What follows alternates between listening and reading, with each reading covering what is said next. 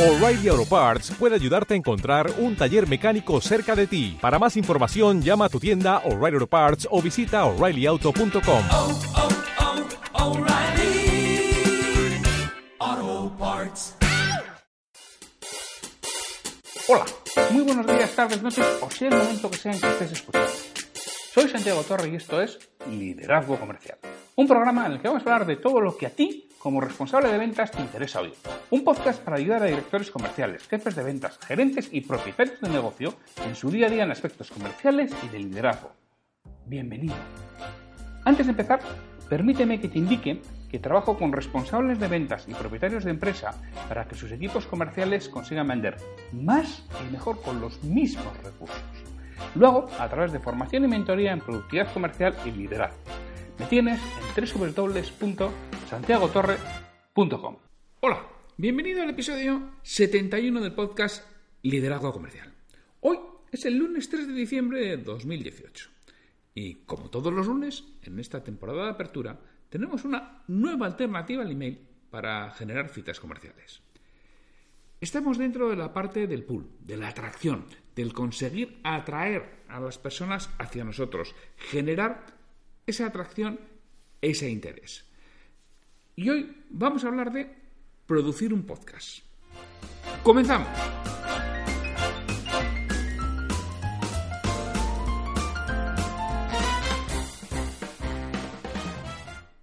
¿Merece la pena producir un podcast?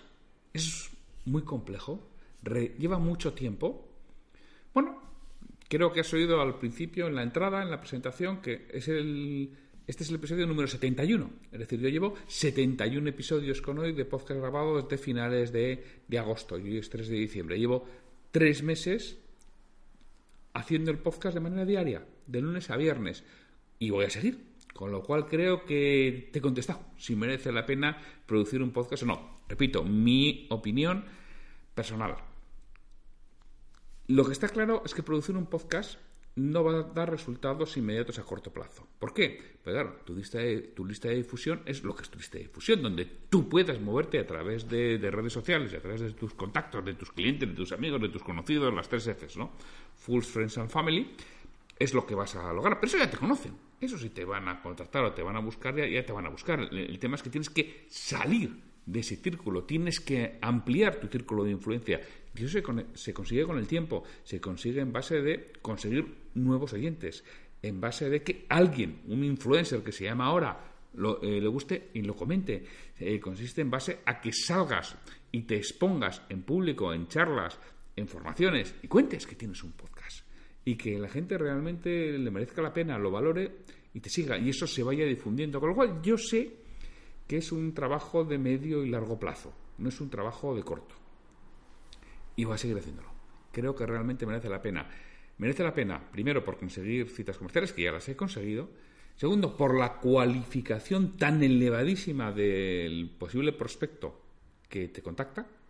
Tercero, hay muchos que te contactan y hablan contigo y no sabes que son oyentes del podcast, pero lo son. Y has generado una confianza, ha- has generado realmente un, un vínculo con, con esa persona que te está oyendo, bueno, quizás no todos los días, pero te va oyendo de vez en cuando.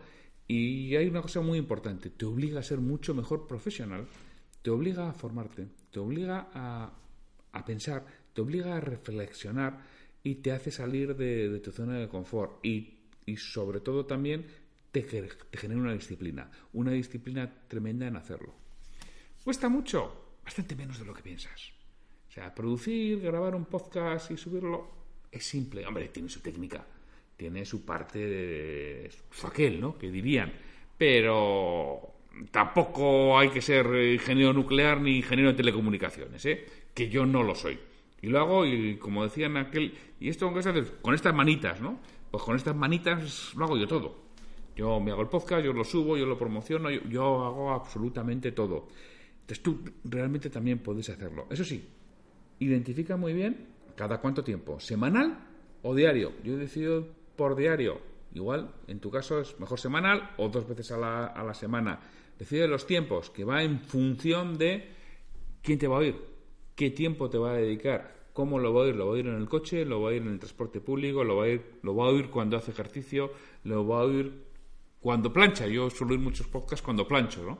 Todo eso lo tienes que tener muy claro a la hora de hacer un podcast. Yo te animo a que lo realices. Pero eso sí, ten en cuenta que tienes que hacer mucho, mucho, mucho, mucho trabajo de promoción de tu podcast. Porque si no, te van a ir cuatro. Te van a oír tus amigos y, y poco más.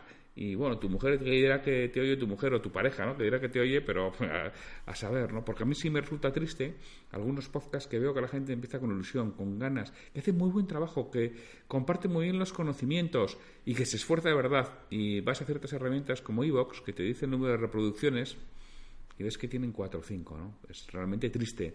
Y ves que acaban abandonando porque no han sido capaces de dar promoción y difusión a un trabajo muy bien hecho y a mucha aportación de valor que podían realizar. Entonces, hay una cosa que tienes que tener muy clara. Si te animas a realizar un podcast, promoción, promoción, promoción. Tienes que tener una amplia base de oyentes para que luego eso ah, se pueda difundir porque la gente además ayuda. Y yo desde aquí quiero agradecer muchísimo a las personas que me ayudéis y si no lo has hecho todavía, por favor, eche una mano para que esto se difunda, para que todo el esfuerzo que realizo, que realizo merezca la pena. ¿Cómo lo puedes hacer? Sencillamente comentando, dando un me gusta en en, en poniéndome una reseña de cinco estrellas, a ser posible, en, en, iTunes, compartiendo esto en Twitter, compartiendo en LinkedIn, compartiendo en Facebook, haciendo que la gente, que pueda llegar a más gente este, este podcast. Entonces, una nueva alternativa al email para generar citas comerciales es producir un podcast. Merece la pena, eso sí, ¿eh? Prepárate a trabajar duro. Muchas gracias por estar ahí y nos vemos mañana con un nuevo monográfico sobre aspectos comerciales. Me gustaría contar con vuestra retroalimentación y que me digáis qué es lo que quisierais escuchar, sobre todo para los monográficos de aspectos comerciales y de liderazgo, así como para posibles nuevos ciclos que vengan en temporadas posteriores. Si este episodio te ha aportado valor, te agradecería mucho que hagas una reseña de 5 estrellas en iTunes, en iBox o la plataforma que utilices para ver este programa, así como que lo compartas en redes sociales para que otras personas lo conozcan. Me ayudarás a ganar difusión y que este esfuerzo que realizo con el programa cobre sentido.